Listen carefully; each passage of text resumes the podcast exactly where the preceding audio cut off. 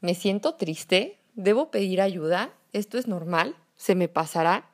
Hola, ¿qué tal? Soy Gema Torres, psiquiatra egresada del Instituto Nacional de Neurología, y el día de hoy les voy a hablar acerca de la depresión.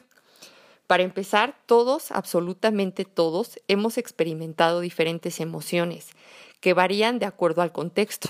Dentro de las emociones básicas se encuentran la alegría, la ira, el desagrado, el miedo, asco o tristeza. Las emociones, al ser secundarias a eventos externos o internos, son temporales, por lo que es normal que todos las experimentemos y que sean pasajeras. Sin embargo, si las emociones como la tristeza se hacen constantes en nuestras vidas, si día tras día experimentamos este estado de ánimo al punto que comienza a afectar nuestra calidad de vida, ya sea en nuestras relaciones sociales, desempeño laboral o académico, quiere decir que esta emoción puede ser un trastorno del estado de ánimo. Es decir, podemos estar pasando por un episodio depresivo. Frecuentemente escuchamos a nuestros familiares, amigos o a la gente decir, me encuentro depre, pero en realidad, ¿qué es la depresión? Se ha hecho tan común el término que cuando escuchamos que alguien dice esto, solemos responder de forma automática y con la mejor intención, échale ganas, tú puedes, es cuestión de actitud. Y la persona que está experimentando esto al escucharnos se siente terriblemente mal. ¿Por qué será?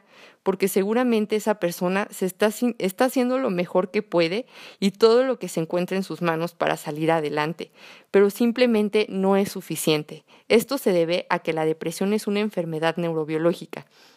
Así como te enfermas de diabetes o hipertensión, las emociones también se pueden enfermar y en este momento es necesario pedir ayuda. No tienes por qué pasar por este malestar tú solo o tú sola. En la depresión, además del estado de ánimo triste, se pierde el disfrute hacia la vida. Si te gustaba pasar un rato con tus amigos o familiares, de pronto todo esto te da lo mismo. Al igual puedes dejar de disfrutar tus actividades favoritas, como leer, ver una película o lo que a ti te guste. También puedes presentar cambios en el apetito, ya sea que quieras devorarte todo lo que se te ponga enfrente o por lo contrario, que no tengas hambre. Otra de las características de la depresión son las alteraciones en el sueño, ya sea que no puedas dormir, despiertes varias veces por la noche, te despiertes antes de la hora en que regularmente lo hacías o todas las anteriores.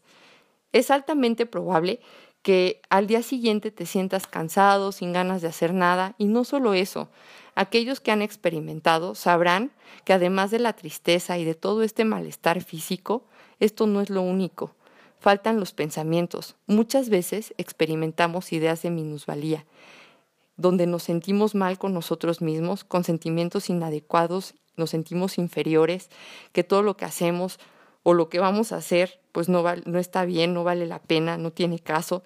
También podemos experimentar algunas ideas de desesperanza, en donde pensamos que por más que nos esforcemos todo se, seguirá igual.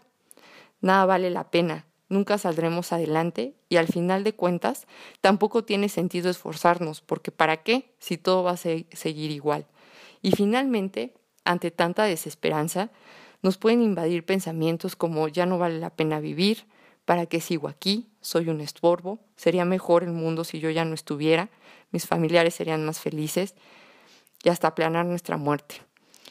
Si te has sentido así, pide ayuda, no estás solo y recuerda que esto que estás sintiendo no es un estado de ánimo normal y con ayuda de los expertos en las emociones, que son los psiquiatras, puedes salir adelante y recuperar la felicidad y el bienestar que has perdido.